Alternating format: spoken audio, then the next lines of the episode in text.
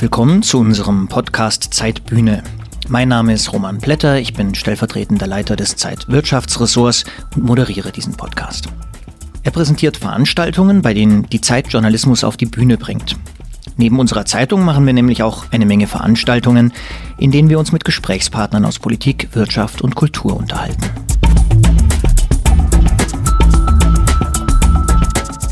Es gibt zum Beispiel Gespräche mit Zeitmagazin-Chefredakteur Christoph Amen, der vor einiger Zeit etwa Paul Auster getroffen hat. Es gibt die Matineen in Hamburg, die unser Herausgeber Josef Joffe und ich zusammen machen und mit denen wir in letzter Zeit vor allem Politiker befragt haben und Kabinettsmitglieder wie Olaf Scholz oder Jens Spahn zu Gast hatten. Für all jene Leser, die zu diesen Veranstaltungen nicht kommen können, machen wir diesen Podcast. Heute gibt es ein Gespräch des Chefredakteurs der Zeit Giovanni Di Lorenzo mit dem österreichischen Schauspieler Klaus-Maria Brandauer. Es hat am 4. Mai stattgefunden im Rahmen der Langen Nacht der Zeit. Diese Lange Nacht der Zeit machen wir jedes Jahr. Da gibt es Veranstaltungen in ganz Hamburg mit Zeitredakteuren, mit Interviews auf Bühnen und anderen Vorträgen. Dieses Jahr sind 8000 Menschen durch Hamburg gelaufen und 1200 waren im Schauspielhaus, um diesem Gespräch zuzuhören. Klaus-Maria Brandauer ist einer der wenigen deutschsprachigen Schauspieler, die es zu Weltruhm gebracht haben. 1943 in der Steiermark in Österreich geboren, hat er zwar ein Studium an der Stuttgarter Hochschule für Musik und Darstellende Kunst nach zwei Semestern geschmissen, ist aber nach Zwischenstationen 1972 ans Burgtheater in Wien gebracht, wo er bis heute Ensemblemitglied ist und auch als Regisseur wirkt. Der internationale Durchbruch kam mit seiner Rolle des Hendrik Höfgen in der Verfilmung des Klaus Mann Buches Mephisto. Und noch berühmter international ist er geworden, als er als Gegenspieler von James Bond bzw. Jean Connery im James Bond-Film Sag niemals nie den Bösewicht gespielt hat. Giovanni Di Lorenzo hat mit Klaus Maria Brandauer über diesen Weg gesprochen, darüber, ob Brandauer Hitler spielen würde und über Kritiken zu Brandauers Auftritten die erste, erschienen im Schwäbischen Tagblatt vor vielen Jahrzehnten, kann Brandauer sogar auswendig. Aber hören Sie selbst.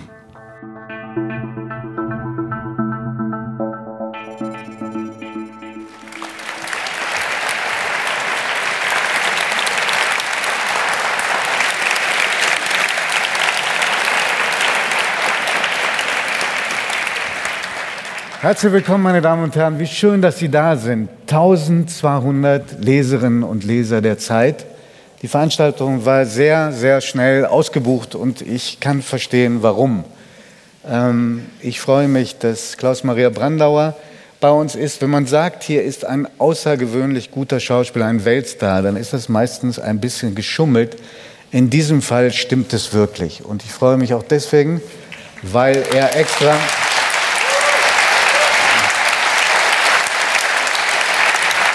Weil er extra einen Synchronisationstermin abgesagt hat, um heute hier zu sein. Also ist wirklich schön. Wir haben die Archive durchforstet, Herr Brandauer, aber wir haben nichts gefunden, was darauf hindeutet, dass Sie schon mal hier an diesem Haus gespielt haben, das doch mal die Wirkungsstätte war, auch von Gustav Gründgens. Gehen wir falsch, liegen wir falsch oder ist es wirklich so, dass am Schauspielhaus nie was war? Äh, ich habe hier in diesem Theater, ich weiß es jetzt nicht genau, ob es 53 Jahre her ist oder 54. das ist wenn, wenn ich jetzt gesagt habe, ob es 15 oder 17 Jahre her ist und Sie hätten sich irgendwie auch so gefreut, naja. Äh, die Irre von Chaillot hieß das Stück, war er auf Gastspiel unterwegs nach Skandinavien und wir haben in Hamburg eine Station gemacht in diesem Theater. Die Irre von Chaillot, ein Stück von Giraudoux, wurde gespielt von Elisabeth Bergner, ah, einer fantastischen, großartigen Schauspielerin, die äh, eine, eine Wunderdame eigentlich war. Und eigentlich konnte man nicht verstehen, wie sie zum Theater äh, kommen konnte, weil man hat über sie gesagt, die kann überhaupt nicht sprechen. äh, die hat einen S-Fehler und einen L-Fehler und einen R-Fehler und die hatte alle Fehler, die es überhaupt gab. Wie geht's Ihnen denn, Klaus? Geht's Ihnen gut? Ich dachte, die Leute haben recht, nicht? Also, wie, wie, wie wird das werden? Kommen Sie, Lumpensammler, kommen Sie sofort zu mir. Also jedenfalls, das Herrliche, ich greife jetzt äh, schon vor, am Abend, wenn sie gespielt hat, die Leute haben gehustet natürlich, weil sie irgendwie äh, äh, das sowas nicht gewohnt waren. Denn Schauspieler sprechen ja klar und deutlich. Vielleicht sollten sie das nicht alle. Und, äh, und das war hier? Das war hier. Ah, und, äh, und nach einiger Zeit war es ruhig im Zuschauerraum, weil das, wie sie und was sie uns gesagt hat, ist bei jedem klar angekommen, weil eine ganze Welt hinter dem, was sie gesagt hat, da war. Und da war es schon auch egal, ob das ein bisschen gezischt hat oder nicht. äh, und ich war der junge Pierre, der sich umbringen wollte und in die Säne gehupft ist und gerade noch gerettet wurde. Gott sei Dank. Bist du's, Adolphe Berthaud? sagte plötzlich zu mir. Adolphe Berthaud war ihr Mann im Stück. Und sie hatte plötzlich das Gefühl, der junge Mann da, der ich war, bist du's, Adolphe Berthaud? Und da habe ich gesagt, ja, Madame. Und dann hat sie gesagt, nein, das dürfen Sie so nicht sagen. Sie müssen sagen, ja, Madame.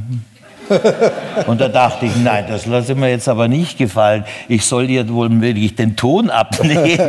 irgendwie. Jedenfalls eine fantastische Frau. Ich kann äh, vielleicht noch eine ganz kleine Geschichte von ihr erzählen. Ich war mal wieder niedergeschlagen und kam immer vorher zu ihr in die Garderobe, weil ich sie mich dazu eingeladen hatte. Und da sage ich, was ist mit dir? Was ist los mit dir? Und da habe ich gesagt, ja, ich, ach, ich ärgere mich so. Ja, über wen ärgerst du dich denn? Sag ich, ärgere mich über die Frau Clement. Wer ist die Frau Clement? Sag ich, die Frau Clement ist extra aus Berlin gekommen, das ist eine Sprecherzieherin und die tut uns am Düsseldorfer Schauspielhaus helfen, also unsere Sprache zu verbessern. Aha.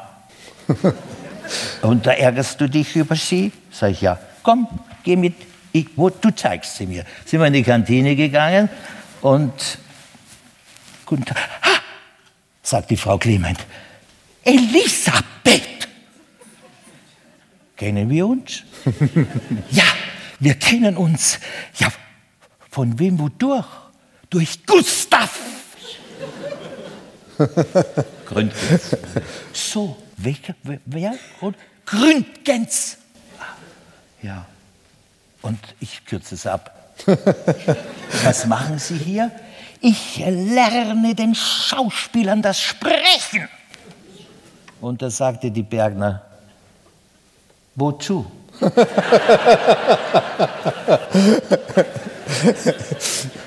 müssen wissen, dass äh, die elektronische Erfassung von Artikeln meistens so bei den Zeitschriften und Zeitungen so äh, 78 endet. Deswegen haben wir das nicht gefunden. Ähm, aber wir haben noch äh, gefunden einen Dissens, den es offenbar gegeben Dafür hat. Dafür bin ich heute gekommen. Ja.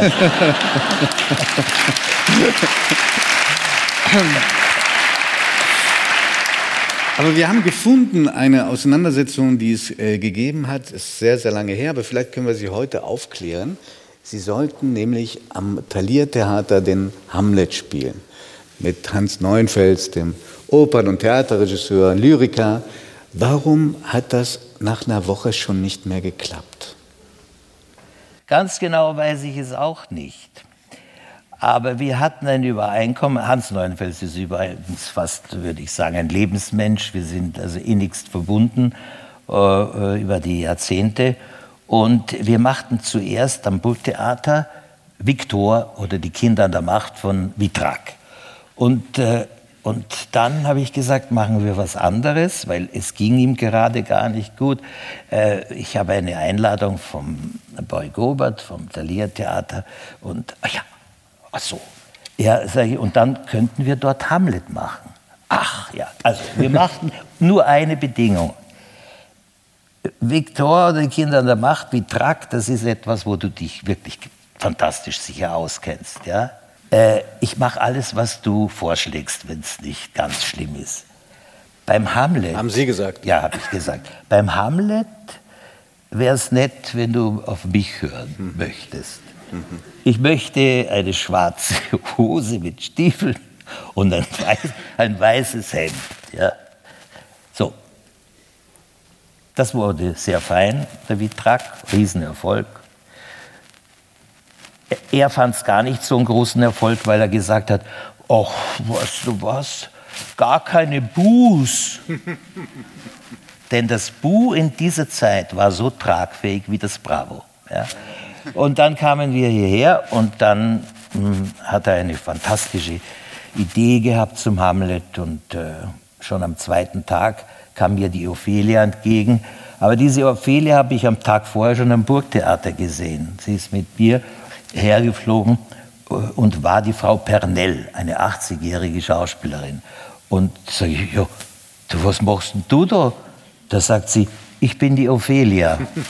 So, ich bin nicht zimperlich, ja. Und ich, nein, wirklich. Also, und Sie können sich doch vorstellen, dass ich diesen Hamlet gerne gespielt hätte. Aber irgendwann gibt es Dinge äh, bei solchen Sachen, wo ich mir denke, da bleibe ich nicht. Und da bin ich auch nicht geblieben. Es war nicht, war das äh, im Rahmen der dann lange noch anhaltenden Diskussion darüber, ob Regietheater was Gutes ist oder nicht, weil man sagt ihnen nach, dass sie kein besonders guter, besonders enger Freund des Regietheaters seien. Das ist ein großes Missverständnis, sondern ich wüsste nicht, wie es sonst gehen soll. Es muss Regietheater sein, ja. Alles das, was man erarbeitet am Theater, muss von Menschen getragen werden, die sich auskennen und natürlich es koordinieren. Am besten wäre es natürlich ein Wundermensch. Hm. Ob Frau oder Mann ist vollkommen egal. Also Regietheater, es, es ist also wie selbstverständlich, wenn wir sagen, äh, wir wollen kein politisches Theater zum Beispiel, ist das so ein Blödsinn, weil natürlich ist alles, jede Veräußerung, Entäußerung äh, ist natürlich etwas Politisches. Also ich bin fürs Regietheater, aber natürlich gemacht von Leuten, die sich fantastisch vorbereitet haben, die mir es erklären können, wenn ich es nicht verstehe, oder die in der Lage sind, auf etwas zu hören, was ich meine. Ja? Mhm. Das, nein, ich, ein Primus inter pares natürlich. Ja? Äh, übrigens, ich habe gleich am Anfang meiner Karriere jemand kennengelernt, der hieß Fritz Kortner, mhm. ein Genie des Theaters. Und das war ein Unglück im Glück, ein Unglück im Glück. Ich weiß es nicht. Jedenfalls, Warum? es war für alles danach. Der Maßstab. Ein Unglück, mhm. weil ich dort etwas erfahren habe ähm, an Mitteilsamkeit, an, an, an, an Prozessen, äh, des Lernens, über das Theater. Eigentlich haben wir über das Theater so wenig wie möglich gesprochen, sondern wir haben darüber geredet, wie Menschen miteinander zusammenleben sollen, wie sie können. Und, äh, und das hat mich irgendwie begeistert.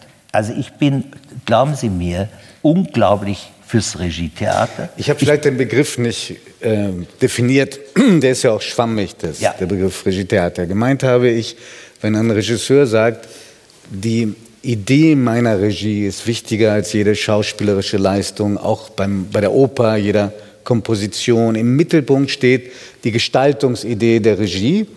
Und ich habe vor einigen Tagen mit einer, einer wirklich wunderbaren, großartigen Opernsängerin gesprochen, vielleicht die größte äh, Mozart-Interpretin des vergangenen Jahrhunderts, Edda Moser. Und die hat mir erzählt, ich nenne jetzt den Namen nicht, dass sie so einem äh, Regie-Opernmenschen einfach eine gescheuert hat. Das ist ungezogen von ihr, aber ich verstehe es. Sie haben auch gesagt, äh, Sie haben an den Regisseur unbedingt die Erwartung, dass er mindestens genauso viel weiß wie Sie.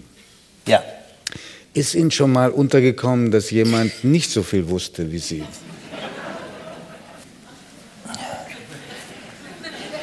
Meine Frau hat zu mir immer gesagt, gib nicht so an. Ja? Äh, ich gebe jetzt wieder an, ja, oft. Oft, das ist ja das Blöde.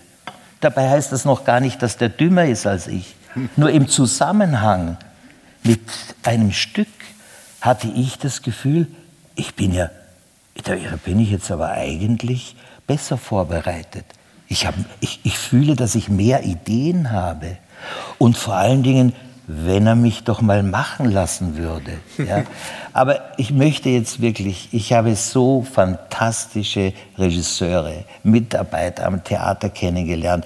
Also jetzt da herumzureden über etwas, was mal äh, schrecklich en vogue war, weil halt so wirklich so Jungspunde kamen, kamen, die dann das Theater völlig neu erfinden wollen. Etwas ist nicht neu zu erfinden. Unser Leben, unser, unser Dasein, äh, äh, das Zusammenleben, es ist überhaupt nichts neu zu erfinden, sondern es war auf irgendeine Weise schon da und geht durch verschiedene Transformationen. Das ist das Herrliche. Außerdem möchte ich mir äh, während der Arbeit die Arbeit nicht und das Leben nicht vergällen lassen, sondern es muss, das sage ich jetzt ganz blöd und irgendwie aus Österreich stammend, es muss ein Gaudi sein auch, sich damit beschäftigen zu dürfen, ja, das ist, das, das ist etwas Einmaliges. Auch was wir jetzt hier machen, ich denke, die ganze Zeit spielen wir schon noch oder, oder werden wir uns, werden, wir, werden Sie, Sie und ich, ich.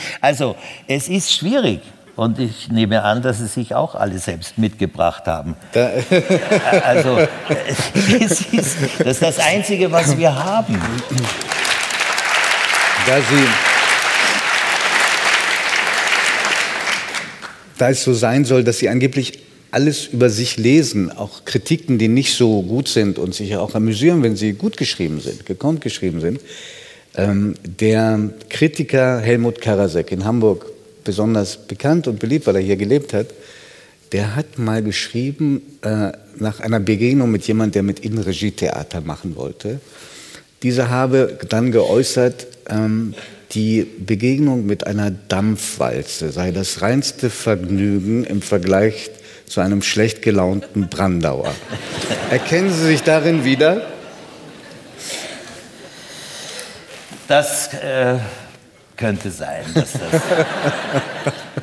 Aber wissen Sie, da es ja um was geht äh, äh, und man das ausprobieren muss, dann kommt man natürlich äh, irgendwie, muss man sich ja selber in Brand schießen.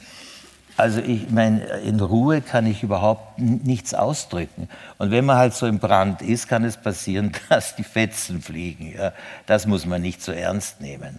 Also man muss nur das nehmen, was ich vorgeschlagen habe. Haben Sie mal mit dem Gedanken gespielt, Herr Brandauer, eine Biografie zu schreiben über sich? Autobiografie? Eine, äh, ich ich habe ein Buch geschrieben, äh, nachdem man mich halt immer wieder gefragt hat und irgendwie da eigentlich dahin getragen hat. Das heißt, bleiben tue ich mir nicht, ist tatsächlich erschienen und wurde auch gekauft.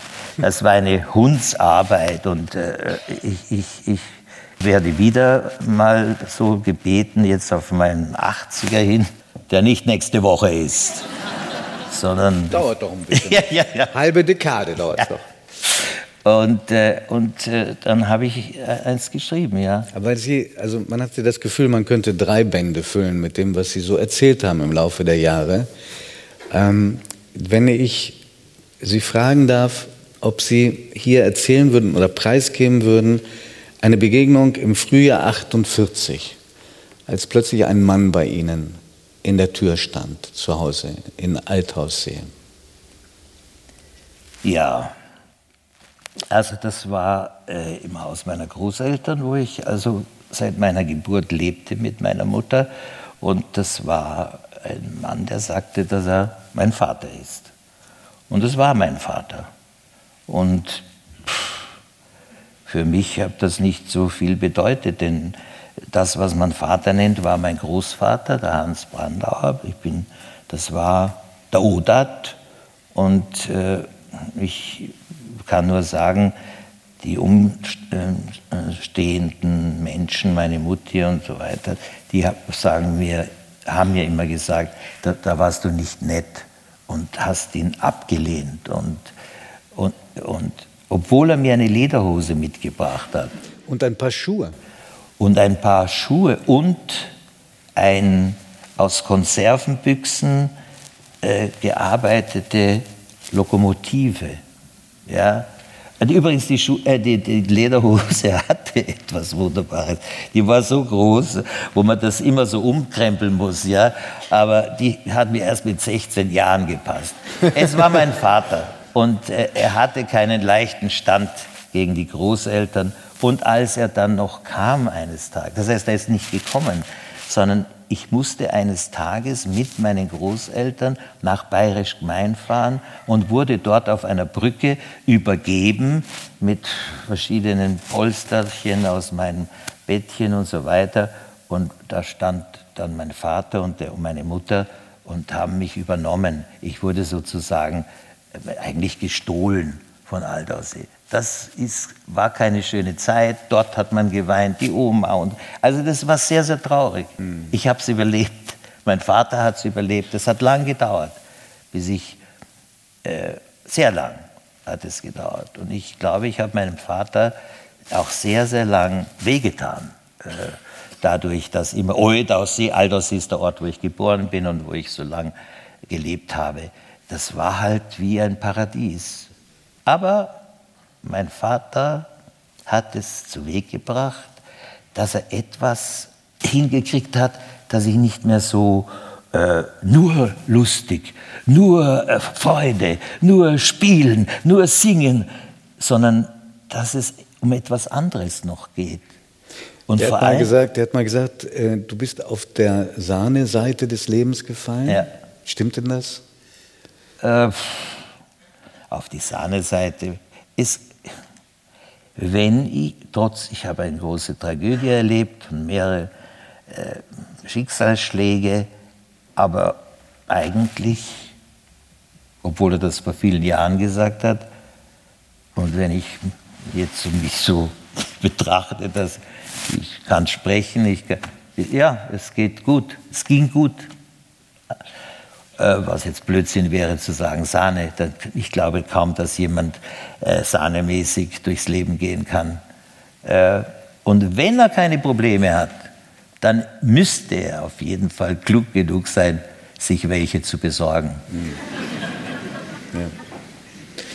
Als Ihr Vater starb, entdeckten Sie, dass er Hunderte, wenn nicht Tausende von Artikeln säuberlich ausgeschnitten und beschriftet hatte. Also war offenbar sehr stolz auf Sie. Naja, das sind halt die Sachen, wo man dann nicht gerade zusammenbricht nach seinem Tod, aber man sieht den Schreibtisch und alles das, was er eigentlich gar nicht verhindern wollte. Er wollte nicht verhindern, dass ich Schauspieler werde. Er wollte mir nur klar machen, dass das keine, wie man bei uns sagt, gemähte Wiese ist. Mhm. Aus Sorge, ob das funktionieren kann. Und hat mir auch immer Beispiele gebracht, nicht, wenn er gut findet und was man da machen muss. Als was hätte er Sie denn gesehen am liebsten? Ja, ja ich musste ja Jura studieren, ja, natürlich, und irgendeine eine, eine, ja, Rechtsanwalt, äh, weil ich immer so viel geredet habe und mich um alles gekümmert habe und äh, auch Leute äh, manchmal so gegeneinander abgewogen habe. Ich weiß es nicht. Er wollte was anderes. Er wollte mich, er wollte, dass ich was ordentlich mach, Ordentliches mache. Aber wie ich gesehen habe, fand er in seinem Schreibtisch, fand ich in seinem Schreibtisch eben diese vielen Bilder und Artikel und er hat mitgelebt. Das war traurig. Hm. Ja. Der hat versucht, ihnen Bescheidenheit und Demut beizubringen, haben Sie mal erzählt. Ihre Mama hat von Anfang an ihnen eigentlich alles zugetraut, auch den Beruf des Schauspielers. Wie kam das? Ja, weil die Mutti die Mutti ist und jeder, der eine Mutti hat oder eine Mutter, weiß, dass die diejenigen sind, die einem fantastisch äh, und äh, die Flügel blasen können, damit man etwas wird. Und ich war, spielte schon den Jedermann und äh, der war vorbei und äh, meine Mutter stand so bei uns und da stand mein Freund Helmut Lohner, der den Tod spielte und ich höre meine Mutter sagen, Herr, Herr, Herr Lohner, ich habe Sie so wahnsinnig gern, gell? aber der Beste war der Klausi.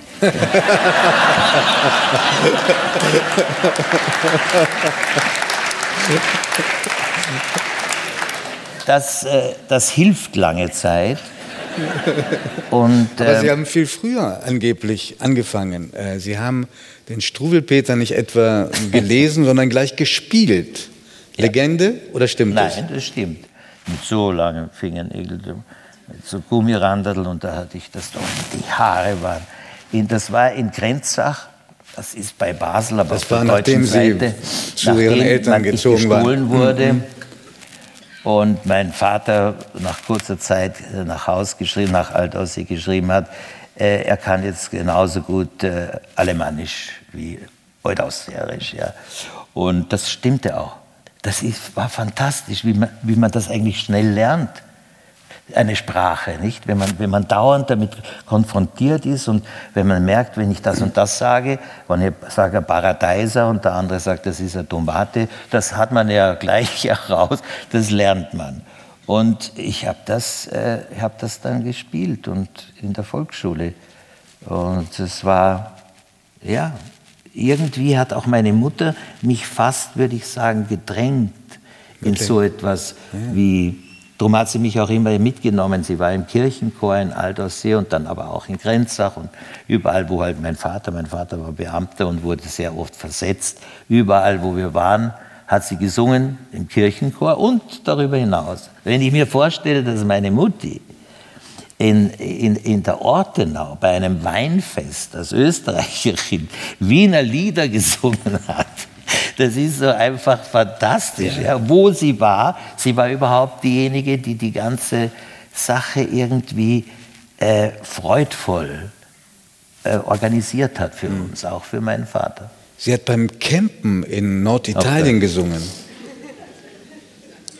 Wir hatten am Anfang, mein Vater wollte, dass ich die Europa kennenlerne. Sagte, und wir fahren überall hin. Am Anfang sind wir nach Italien gefahren. Mit dem VW? Mit dem VW.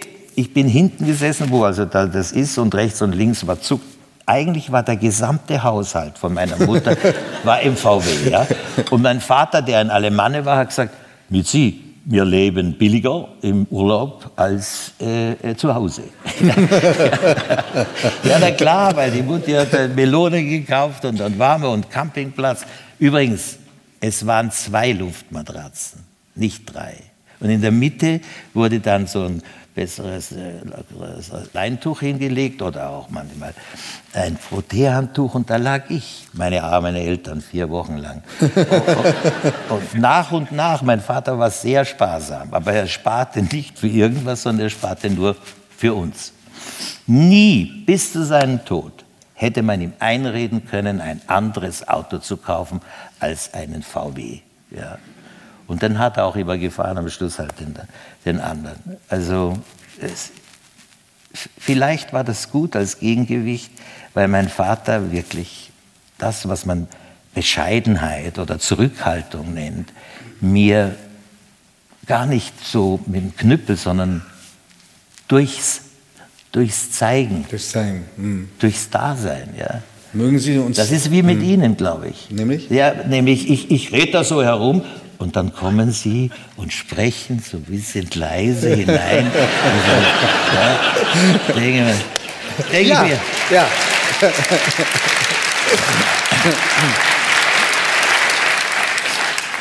Mögen Sie uns erzählen, wie das war, als Ihr Vater äh, Sie fragte, ob Sie Milch in Italien kaufen könnten?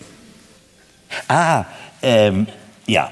Also und fragte, ob Sie das können. Da haben Sie natürlich gesagt, was mich überrascht ja. hat, natürlich. Ja, natürlich kann ich. Äh, also, ähm, und dann bin ich also zu dem äh, äh, Einkaufsstelle äh, gegangen. Und 1000 also, Lire in der Hand?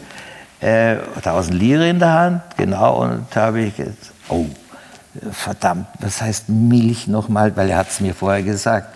Wie es heißt, was heißt das nochmal? Ich weiß es nicht. Äh. Vorher hat er noch zu mir gesagt, du weißt nicht, was äh, auf Italienisch äh, Milch heißt. Jetzt bist du schon dreimal hingegangen, der Menschenskinder, aber in die Oper nach Verona gehen wollen, ja, und nicht wissen, was Milch heißt auf Italienisch. Ja? Und da bin ich hingegangen und nachdem ich habe ich gesagt, Mu. und und dann habe ich also die Dose gekriegt mit der Kuh drauf, alles wunderbar. und kam nach. mein Vater hat es aufgemacht, es war Corned Beef.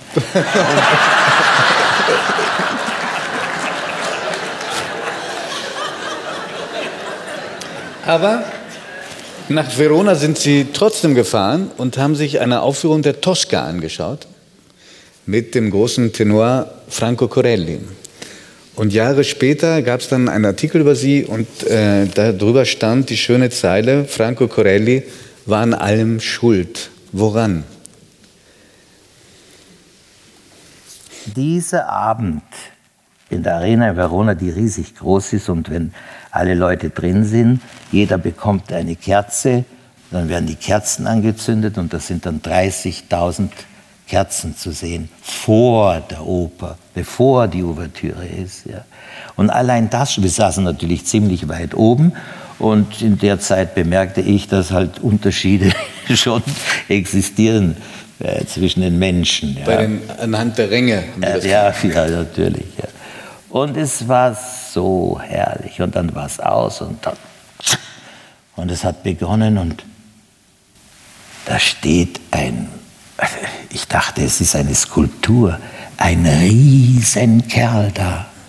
Und ich empfand, äh, ich, meine, meine Mutter hat immer sehr schnell gesagt, wenn ihr was gefallen hat, das ist aber schön. ja? Und ich habe gesagt, Mutti, der ist aber sehr schön. Ja. Franco Corelli, unfassbar, fast zwei Meter. Und dann hat er auch noch gesungen, Son qui. Ach mein Gott, es war so toll. Es war so unbeschreiblich. Und zu meinem Vater habe ich gesagt, es gab auch eine Pause. Ah, während der Vorstellung sind ab und zu Gelati, Aqua Minerale. Ich meine, stellen Sie sich mal vor, bei uns in der Oper kommt, wird plötzlich Wasser verkauft. Das war den Italienern ganz vollkommen wurscht. Ich fand das übrigens fantastisch. Ja? Weil in dem Moment, wo irgendwas los war auf der Bühne, war von Aqua keine Rede mehr. Also man soll ruhig stören, wenn es oben zu langweilig wird oder so. Und was haben Sie dann Ihrem Vater gesagt? Das mache ich auch einmal, Fatih. Und der hat gesagt, wie oft sein Spruch war, langsam, Kerle. also es war dieses, dieses, die Vorstellung, wie es sein muss, auf der Bühne zu stehen und Menschen zu begeistern. Eine Beziehung zu dem Publikum aufbauen zu können. Die anderen anstecken zu können und sich anstecken zu lassen. Oder was war es? Genau weiß ich es nicht. Begonnen hat es eigentlich, dass man selber, dass ich da selber irgendwie aktiv werden möchte mit den Vorlesen von meiner Mutter und meinem Vater, meistens beide, vorm Einschlafen. Ja? Und, äh, und später dann, nach einiger Zeit, hat der Vater immer gesagt, und jetzt musst du das von gestern nacherzählen. Also so kam ich äh, irgendwie äh, zum Lesen. Ja? Ich habe allerdings ja, nicht so schnell mich mit dicken Büchern befreunden können. Ja. Und mein Vater hat immer drauf gedrungen, bis ich dann mal den Lederstrumpf bekam, der wirklich so dick war und gesagt hat, ich in deinem Alter habe das auf einmal ausgelesen. Ja. Das ist eine, eine, richtige große Geschichte. Da liest man anderthalb Tage, ja, wenn, äh, wenn man nicht geübt ist. Und das habe ich auch gemacht. Ja. Und ich bekam eine Uhr, Uhr vom Fanny. Ja. Ach komm, wissen Sie also, noch, welche das, das war? Ist ja, aber nicht wegen der Uhr und nicht wegen Bestechungen, sondern ich wollte mich unterhalten, ich möchte gern unterhalten werden. Äh, meine Mutter hat das ihre dazu getan, wenn die plötzlich am Abend und die Lampions bei uns äh, da waren und gesagt, heute singe heute singe ein bisschen was und die singt den Erzherzog Johann Jodler irgendwo in Spanien an der Costa Brava. Man hält es nicht für möglich von den italienischen äh, großen äh, Wohnwegen, nicht, wo ich mich manchmal hingestellt habe, weil manchmal fand ich blöd, dass wir nur so ein kleines Zelt haben. Und da hat mein Vater gesagt, genierst dich? Ja. Und was haben nein, Sie nein, nein, nein, nein, nein. äh, und die, die kamen alle und dann hat meine Mutter gesungen. Und mein Vater war irre stolz drauf. Ja. Gut, ab und zu hat sie gesagt, sie wäre besser gewesen wie die Marika Röck. Aber das ist.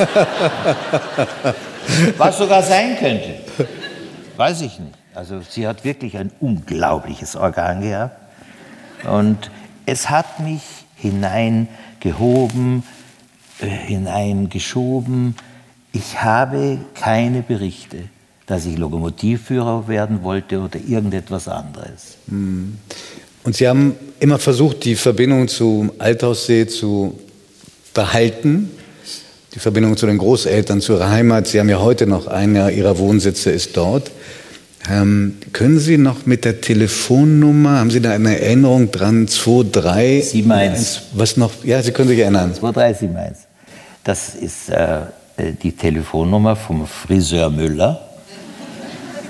Und der Friseur Müller, der lieber auf die Jagd gegangen ist, als Haare geschnitten.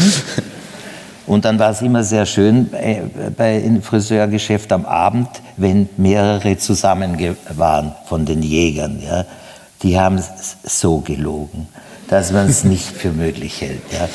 Aber das haben Sie als Heranwachsender schon gemerkt oder erst später, dass die Nein, nein, nein. Das, das, ich habe schon gemerkt, gemerkt, dass das etwas ist, was ich dann später als Jägerlatein. Okay. Ja. Also meine, die haben mir erzählt, so unglaublich, dass im Winter waren die Rehe auf unserem See, auf dem Altausseer See. Und da sind sie gegangen und da sagt mein, mein, mein, mein das war dann, wurde dann mein Schwiegervater, sagt, ja, stell dir vor, da stehen fünf Rehe unten und wir waren so und die rühren sich überhaupt nicht. So, die, die waren angefroren. und da habe ich gesagt, ja, was habt ihr denn dann gemacht? Da habe ich gesagt, da sind wir heim und haben die Tauchsieder und haben sie natürlich. so ging es mir, ja. Und das, ja.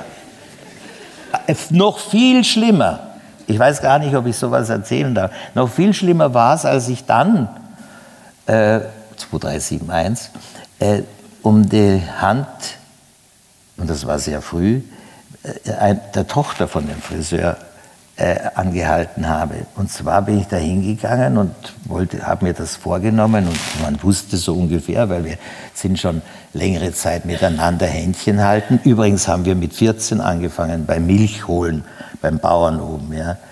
Und dann äh, ja, wollte ich halt das loswerden und äh, ja, nehmen es Platz und ich nehme Platz mal hatte mir der Onkel von der Karin, so war, hieß meine Frau, äh, ein Sitzkissen, Nein. dass man so, ja, da, äh, ich, ich, da ich es nicht war, aber ich hatte natürlich so einen roten Kopf, unverschämt. Ne?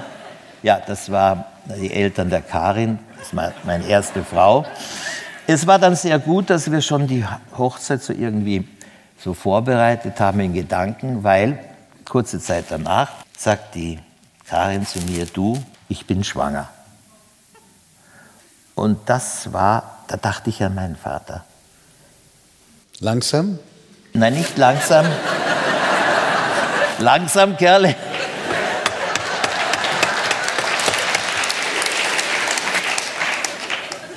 Nein, Verantwortung. Was machst du jetzt? Und für ihn gab es auch nur eine Antwort dann haben wir geheiratet. Und für alle anderen auch. 17 und 18 Jahre alt. Und wir wussten natürlich, dass das kein Honigschlecken wird. Aber als der Christian, mein Sohn, der jetzt 56 Jahre alt ist, auf die Welt kam am 8. Juni, hatte ich das Glück, dass ich ein Engagement bekam nach Tübingen zum Landestheater. Haben Sie eigentlich, steckten Sie eigentlich noch in der Ausbildung in Stuttgart, ne? Ja, das war in der Ausbildung. Ja. Da war ein Vorsprechen, das sind halt jetzt so Geschichten. Ähm, Reklamheft bekam ich in die Hand und der Rüdiger, der vorgesprochen hat aus dem letzten Semester, hat gesagt, gib mir die Stichworte. Richard der Dritte war es. Und ich habe die Stichworte gegeben und dann sagt der Intendant, jawohl, den nehme ich. Und er ist sofort hingegangen, fantastisch aussehender der Rüdiger, ein super Typ, eine tolle, tolle Begabung. Nein, nein, nein, den Kleinen da. das waren Sie. Ja. Klein? Ja, gegen den Rüdiger war ich klein. Also ich bekam dieses Engagement und äh, das war dann irgendwie ganz gut. Bin nicht lang geblieben. Ich hatte eine fantastische Rolle am Anfang. Die zweite Rolle war der erste Unauffällige. Und das wollte ich nicht bleiben. Und bin dass ich mir solche Sachen erlaubt habe. Bin heimgefahren, also nach Altersee gefahren, wo meine Frau mit den schwanger war und so weiter und bin auch geblieben. Ich hatte Glück, der dortige Intendant hatte für solche Sachen Verständnis. Und, äh Wissen Sie, ähm, wie die erste Kritik war über Ihr im Schwäbischen Tagblatt, über Ihren ersten Auftritt? Können Sie daran erinnern? auswendig. Ehrlich? Ja. Sonst kann das, ich nachhelfen. Nein, ich, wenn ich es nicht zusammenkriege. Aber das ist so, gell? Wenn man zu zweit spricht und eingeladen ist und man ist eigentlich der, dann spricht man ununterbrochen von das, sich. Ne? Das ist, fällt Ihnen das sehr schwer, Herr Brandauer? ich finde es auch sehr schön. Also. Die war aufgelegt, die Sache. ähm, bemerkenswert ist die schöne Dringlichkeit mit der Klaus-Maria Brandauer seinem leidgeprüften Liebhaber Überzeugungskraft zu geben bemüht ist. Alles richtig? Jetzt kommt's. Freilich hätte gerade er, der Hochbegabte, der sich seiner Anlagen schon zu früh, allzu früh bewusst zu sein scheint, einer lenkenden Regisseurhand bedurft. Bravo. Sehr, sehr schön. Das habe ich, als ich mit Fritz Kortner gearbeitet habe, am Emilia Galotti. Äh, äh, ich möchte Ihnen was sagen. Lassen wir das weg. Ja, fangen wir gleich an. Nein, ich möchte. Also jetzt, Sie denken, das lassen wir jetzt weg. Also dann sagen Sie es halt. Und dann habe ich ihm das gesagt äh, aufgesagt und so weiter. Ein weiser Mann vielleicht. Hat Gottner ja. gesagt zu ihm? Ja, der wusste um die Schwierigkeiten äh, des Berufes. Helmut Karasek, Helmut Karasek, über den wir vorhin schon sprachen, der hat, äh, ich weiß nicht, ob er die Zeile selber gemacht hat, aber über seinem Artikel, wo er das mit der Dampfwalze geschildert hat, können Sie sich erinnern, was er da für eine Überschrift hatte? Die war herrlich. Also, äh, äh, Hamlet-Kritik? Ja. Ähm, äh, Hamlet im Club Mediterranee. Nee. nee. Hamlet spielt Brandauer. Ah ja.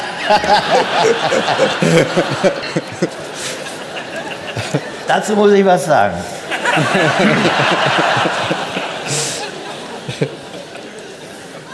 und werbe bei Ihnen um Verständnis und, und Einverständnis sogar.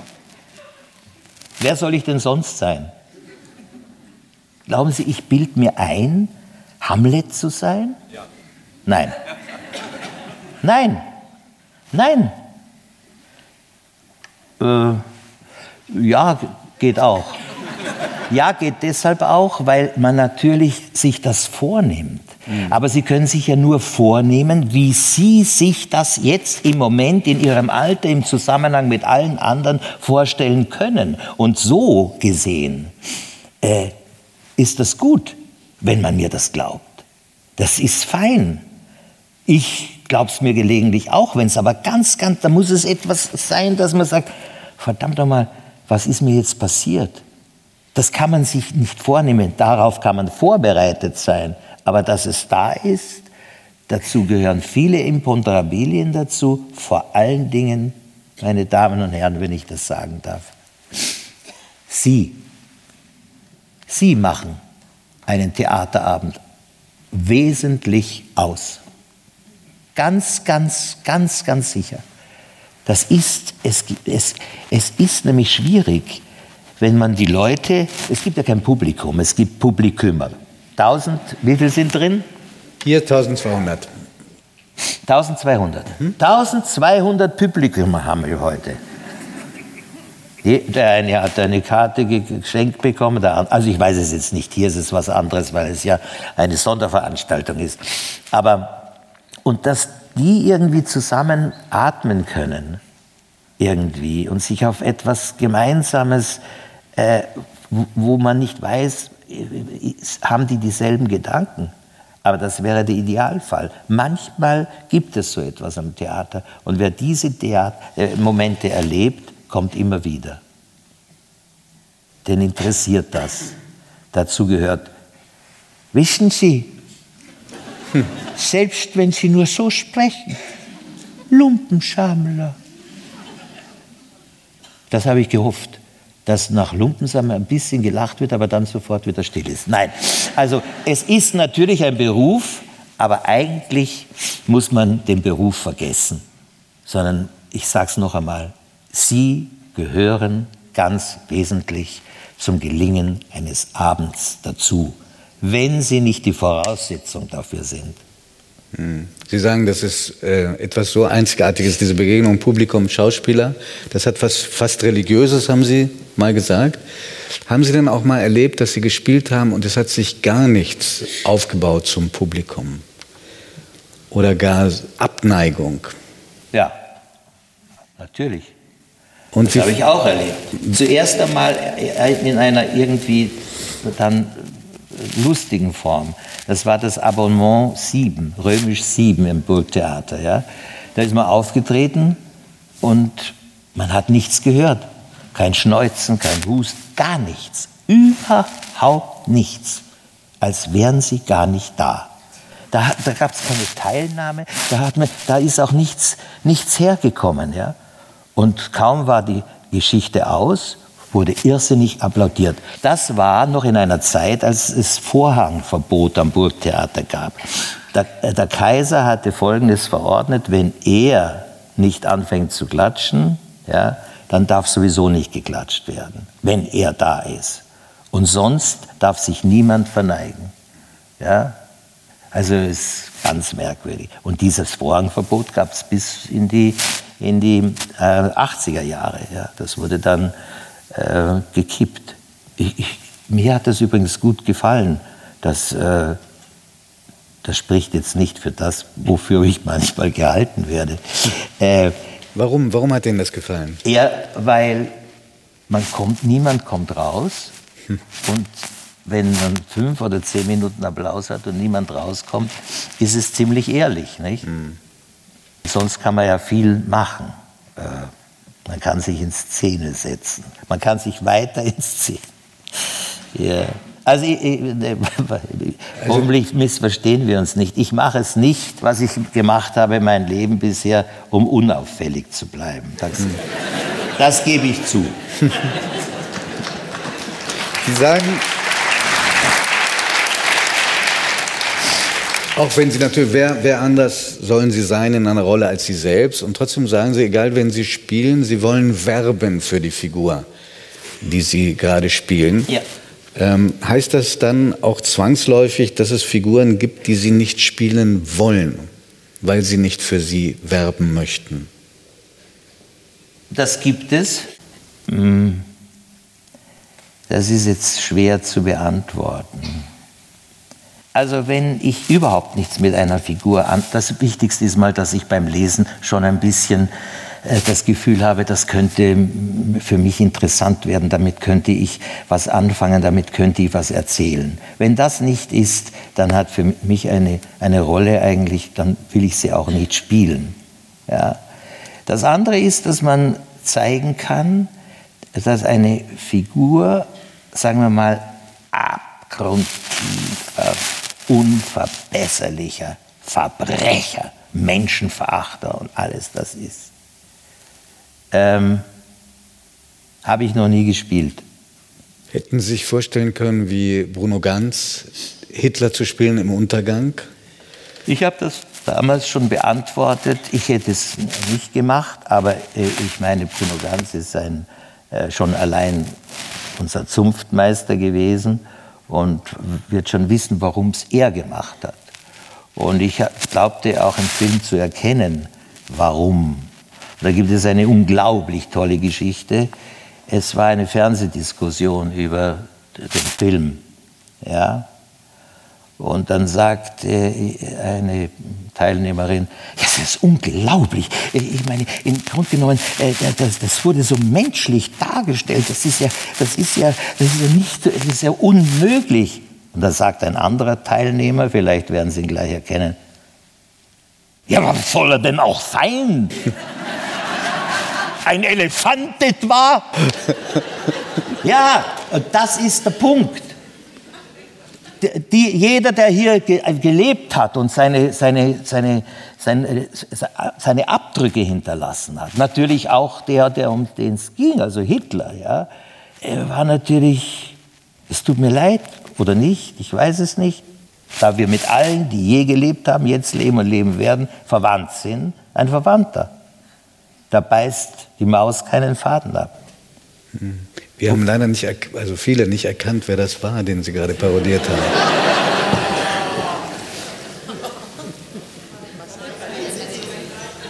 Naja. Geht's? Sorry, Entschuldigung. Sie haben es nicht erkannt? Nein, aber das lag nicht an Ihnen. Das lag nicht an Ihnen, das lag an mir. Herr Brandauer, glauben Sie, als jemand, der tief geprägt worden ist, auch von der katholischen Kultur, Sie waren Ministrant, glauben Sie an den Teufel? Da hatte ich vor kurzer Zeit äh, mit dem Kardinal, unserem Kardinal in Wien, in einem Gespräch äh, vor Studenten, keine Auseinandersetzung, sondern ich hatte eine andere Meinung. Ich, ich kann eben mit dem Teufel nichts anfangen. Und vor allen Dingen nicht deshalb, weil ich mir äh, irgendwie die Verantwortung für das, was ich mache, nicht gern aus, und es kann noch so schlimm sein, äh, vielleicht ändere ich meine Meinung noch, aber äh, aus der Hand nehmen möchte. Wenn der Teufel da ist, dann kann man immer sagen, ja, eigentlich ist der schuld. Ja, es, es, es, es ist so, als hätten, könnten wir für Dinge nichts wir können. Und wenn, äh, bringen wir andere äh, Entschuldigungen, die Drüsensäfte, irgendwie äh, Gesundheit, alles Mögliche. Aber der Teufel, äh, das, das, das, das macht mich äh, irgendwie nervös. Ich glaube nicht daran. Ich glaube nicht daran. Ich glaube, dass Menschen teuflische Dinge tun können, äh, äh, bis zu Schrecklichkeiten, aber dass wir es abwälzen können. Nur das, damit kommt man natürlich, wenn man Katholik ist, so wie ich, und ich, äh, äh ich, ich, ich, ich bin das einfach mit allen Ups und Downs immer noch. Es gefällt mir. Das war, hat meine Kindheit wesentlich beeinträchtigt. Äh, also, ja, ja, ich meine es natürlich wie, wie positiv. Beeinträchtigt ja. oder beeinflusst? Beeinflusst, aber auch natürlich beeinträchtigt, selbstverständlich. Zum Beispiel so eine Frage. Ja? Zum Beispiel, äh, wenn Sie dann irgendwann mal in einen Beichtstuhl gehen und sollen jetzt dem, den Sie eigentlich schon kennen, im Unterricht gehabt haben, äh, das sagen und irgendwann macht so. Also das sind lauter Fragen, die äh, zu kompliziert sind, um sie jetzt einfach zu beantworten. Ja? Ich, weil der Kardinal hat damals gesagt, also er glaubt an die Existenz und der, das, das, muss man ihm lassen, wenn er es glaubt. Also äh, deshalb äh, werde ich nicht austreten. Nein, es ist, äh, die Kirche muss auch so sein, weil es die Erbsünde gibt. Die muss ja von jemandem kommen. Ja? Also das ist natürlich auch eine schlaue Geschichte. Stell dir mal vor, wir können es nicht, also wir haben es geerbt. Ja? Also ich sage das jetzt so flapsig. Es hat was Ich brauche meine mhm. Religion, ich bin mhm. da gern zu Hause, ich habe dagegen opponiert, ich fand alles schrecklich und so weiter. Ich finde die Geschichte von Jesus fein, ich bin eigentlich mit den anderen monotheistischen Religionen auch irgendwie auf Du und Du, weil so weit sind wir nicht entfernt. Und wenn wir wüssten, dass die zweitwichtigste Figur im Koran der Jesus ist, dann sind wir doch eh auf der gleichen Linie. Und, äh, und äh, übrigens, ich bin mit meiner Frau Karin, die leider sehr, sehr früh verstorben ist. Das sehr, sehr früh. Wir waren immerhin über 30 Jahre verheiratet. Aber, aber 47-jährig. Ja. Und, äh, und wir haben immer nebeneinander gelesen. Und dann habe ich gesagt, ich musste jetzt was vorlesen, ein Kapitel aus dem Buch von Louis Buñuel, Irdische Vergnügen. Und dieses Buch ist in Kapiteln aufgeteilt. Das ist so wunderbar, weil Sie können da, das ist gut und jetzt schlafe ich ein. Also so, zum Schlafen geradezu. Freudig einzuschlafen. Und dieses Kapitel hieß und heißt immer noch in dem Buch ein Atheist von Gottes Gnaden. Ich dachte, ich kriege mich nicht mehr ein. Ja? Diese Versicherungspolize, ja, also ist doch fantastisch, wie wenn er bei der Barmer Ersatzkasse wäre. Also das ist doch fantastisch, ja. Und dieses, äh, ich will es gar nicht zum Kokett nennen. Also das, äh, wenn ich schon das sein darf, dann bin ich so, Gottes Willen, äh, auf, von Gottes Gnaden. Nicht? Es ist nicht verkehrt, sich damit zu beschäftigen. Und ich bin auch nicht gegen jemand, der von Anfang an sagt, das, damit habe ich nichts am Hut. Ich bedauere ihn ein bisschen. Ohne, der muss an irgendwas anderes glauben. Wer? Der Nichtgläubige. Hm. Das würde mich immer interessieren. Hm. Ich verstehe es natürlich, aber es, man soll es nicht abhängig machen von Pfarrern.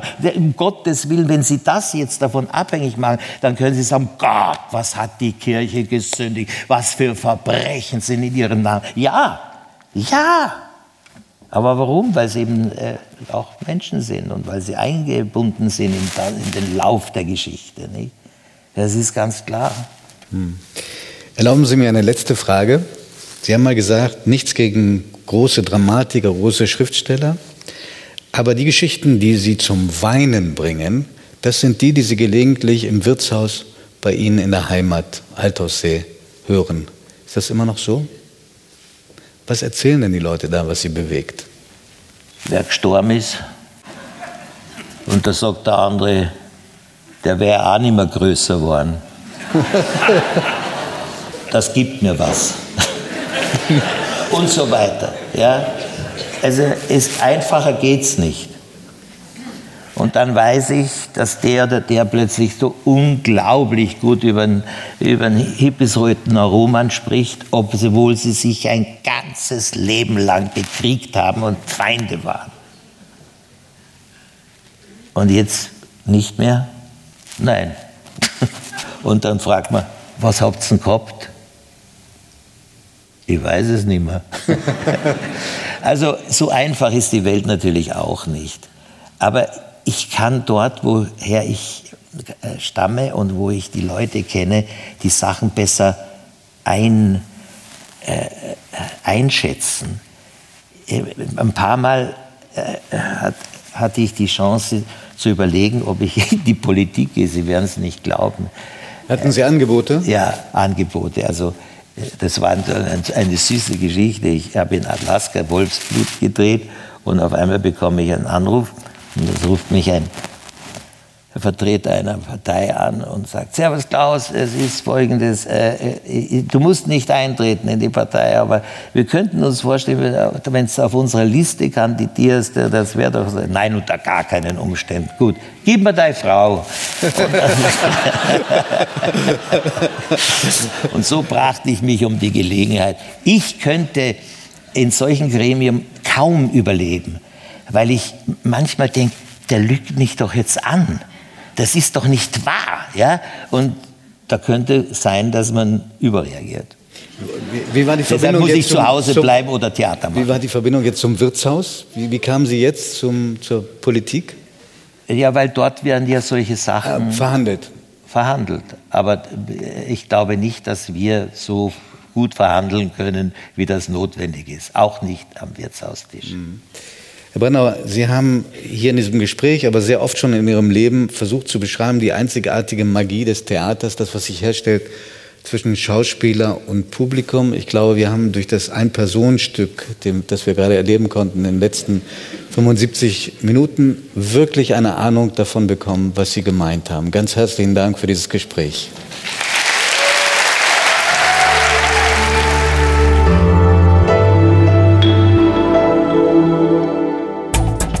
Das war der österreichische Schauspieler Klaus Maria Brandauer im Gespräch mit Zeitchefredakteur Giovanni Di Lorenzo im Hamburger Schauspielhaus am 4. Mai im Rahmen der Langen Nacht der Zeit.